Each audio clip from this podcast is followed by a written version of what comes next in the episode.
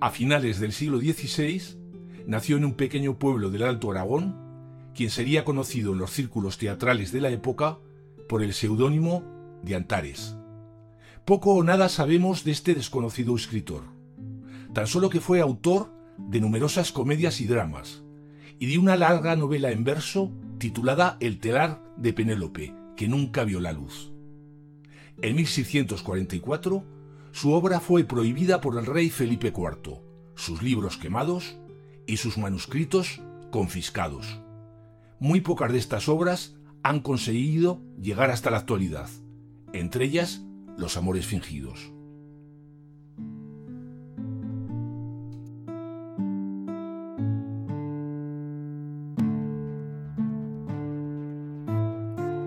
Los Amores Fingidos, adaptada al castellano actual por José María Claver Esteban, basada en la obra homónima de Antares escrita en 1642. Una producción de letras insólitas.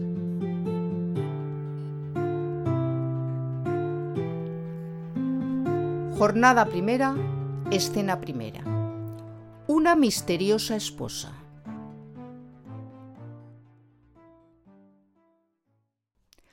Todo comenzó en Sevilla en 1642, en casa de don Francisco de Mendoza, hombre viudo y padre de Teresa, afamado maestro de una escuela de esgrima.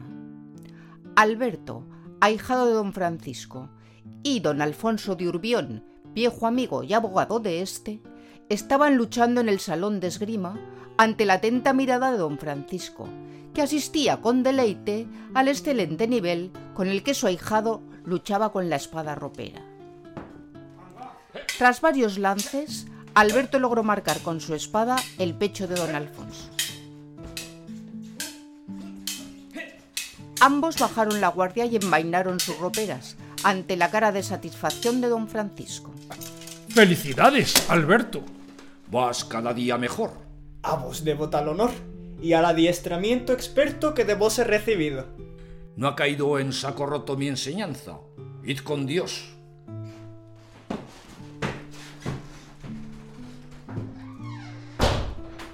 Voto al sol. Habéis conseguido del muchacho gran destreza en el manejo certero, diestro y ágil del acero. Está en su naturaleza, es despierto y aplicado, tenaz, diligente y listo. Me consta. En acción lo he visto. Y vos, más que recatado. Eh, ¿Por qué lo decís? No sale de un anodino maestro un discípulo tan diestro que entre todos sobresale. Ha aprendido mis lecciones. Me consta y con diligencia. Y ha seguido con paciencia todas mis explicaciones. Buen discípulo es mi ahijado. En duda nunca lo he puesto, que es servicial y dispuesto. Maestro tiene afamado. Son del éxito la clave, la constancia y el tesón y el trabajo. Las tres son, ninguna duda me cabe, herramientas necesarias para aprender a conciencia esta tan compleja ciencia y sus mil técnicas varias que hacen dominar este arte. Arte en el que, no os ofenda, sois venerada leyenda, siendo el mismísimo Marte. Leyenda de valentía, sois todavía en Sevilla y en Aragón y en Castilla. Vuestro nombre aún hoy en día con orgullo se menciona y en boca va de las gentes más osadas y valientes que admiran vuestra persona. Leyenda vieja en efecto, como todas las leyendas. Vencisteis en mil contiendas y hoy gozáis de gran respeto. Vuestra escuela hasta la fecha aún es la mejor escuela de España. Fue de novela vuestra vida. Satisfecha está mi vida, sin duda. Y hoy que llego a mi vejez, más lo estaría, par diez, de no ser por cierta viuda. ¿No estaréis enamorado? A mis años, ah, ciertamente. ¿Cómo ha sido? De repente, como aparece taimado, en el aire un huracán, un temporal en el mar, un terremoto sin par en la tierra, o hasta un volcán digno fuego. Me asombráis. ¿Y quién es tal cataclismo? Hablar no puedo ahora mismo, pronto lo sabréis. ¿La amáis? No, la deploro. ¡Qué extraño! Ha tenido hasta la fecha tres maridos. ¿Satisfecha debió quedar? Dos por año. Y ya los tres ha enterrado. Barbazules en mujer. Infiero que vais a ser, sin remedio y de buen grado, en muy poco tiempo el cuarto. El pésame os doy presente. Cierto que es muy exigente y que me va teniendo harto, que cual Hércules me manda doce trabajos costosos. ¿Los mismos que a sus esposos les mandó?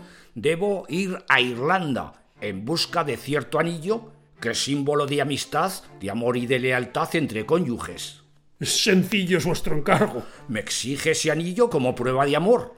La mujer desde Eva, del hombre el destino rige, es voluble y caprichosa, y causa incomodidades y no menos ansiedades. Cierto, si ha de ser mi esposa, y complacer el deseo de esta garrida marfisa, he de darme buena prisa y zarpar cual Odiseo. ¿Cuándo partís? De inmediato. Mañana me hago a la mar.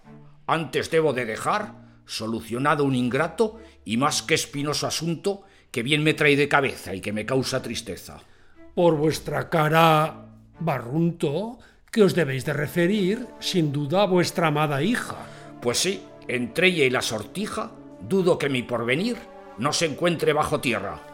Donde hay amor, hay dolor. He de lograr su favor. Esta mujer os entierra. Si solo fuera ella, Hablad. mucho me tiene engolfado hoy mi hija y preocupado. De casarse tiene edad. Perdonad si os importuno y como amigo os pregunto, por tal delicado asunto, ¿qué problema hay? Pues ninguno. Mas en mí causa disgusto que no haya ningún apuesto, galán rico y bien dispuesto, que al fin sea de su gusto. Normal que estéis apenado. Extraño comportamiento. Vive Dios que me arrepiento de la instrucción que le he dado. Muy diestra es, con la ropera. La mejor. ¿Sí? Le enseñé de sobras lo que yo sé. Y aprendió. ¿De qué manera? Y hasta adquirido renombre. Y os preguntáis, claro, ahora, si en sus interiores mora el deseo por un hombre. Don Alfonso, sed prudente que tenéis enfrente a un padre. Vuestra hija perdió a su madre cuando nació. Es evidente que solo vuestro modelo ha tenido hasta el momento. De todo ello me lamento, pues la he mimado con celo. Siento que la he malcriado sin despertar actitudes, gentilezas y virtudes propias del sexo agraciado. Mas mi paciencia se agota. Cuando regrese del viaje, sea noble o sin linaje, tan tozuda cabezota ha de elegir un marido. Si ella no lo hace, lo haré yo mismo, la casaré con quien tengo decidido. Es el plazo que le doy para arreglar este asunto. No quiero ser un difunto antes de tiempo, así que hoy debo hablar con la criada y darle las instrucciones. Tantas preocupaciones y tanta ansia desatada os llevarán a la fosa. Llegad, por Dios, a buen puerto. Tranquilo, no he de estar muerto hasta no tener esposa.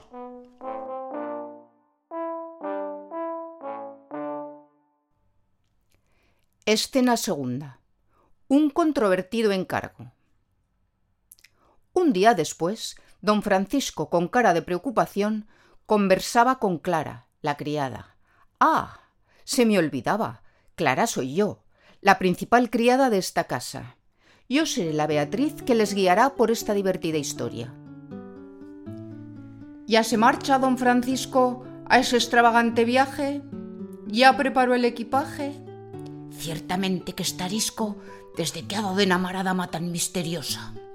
¿Puedo decirle una cosa? Debería de mirar por su propio beneficio y por supuesto el de su hija, y no por esa sortija que le causará perjuicio y en el mejor de los casos va a conducirlo a la muerte. ¡Qué ganas de entrometerte! Ya, quien anda malos pasos, muy malos polvos levanta. Desde que ama está comido, el juicio tiene absorbido. Tal mujer se me atraganta. Es que zumbas a mis espaldas. Pues que ese viaje es locura, que ha perdido la cordura. Malditos líos de faldas. ¿Ha oído hablar de Odiseo? Fijaos lo que le pasó, que de su casa salió y solo a dar un paseo, y regresó años más tarde después de haberse perdido y no sin haber sufrido mil cuitas. Eh, no soy cobarde. Además, no tiene edad. Viejo no soy. Está en ello, que blanco está su cabello. Ni tiene la gelida que tenía. Eh, basta ya. Que soy hombre de palabra. Lo que está es como una cabra.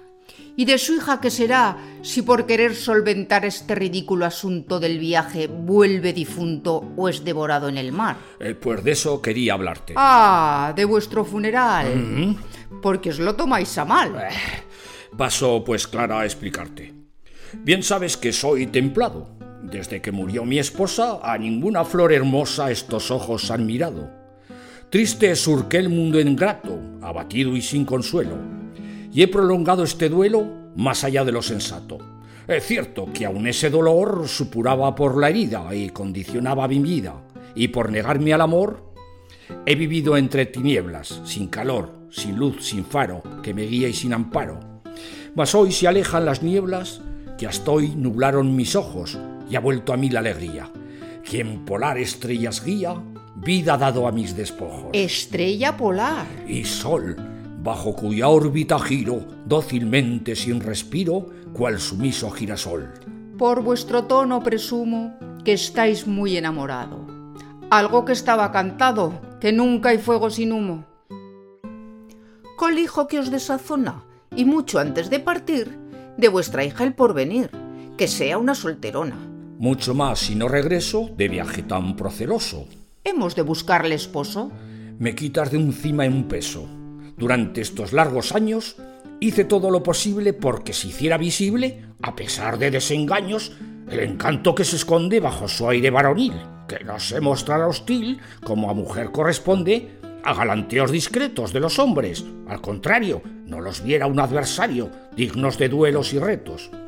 Es hermosa y agraciada, luminosa y rutilante, como una estrella radiante, viva, sagaz, despejada, eh, mas muy mal carácter tiene, que es áspera y desabrida. Ya es tiempo que alguien la brida de ese mal carácter frene. Hora es de darle un esposo.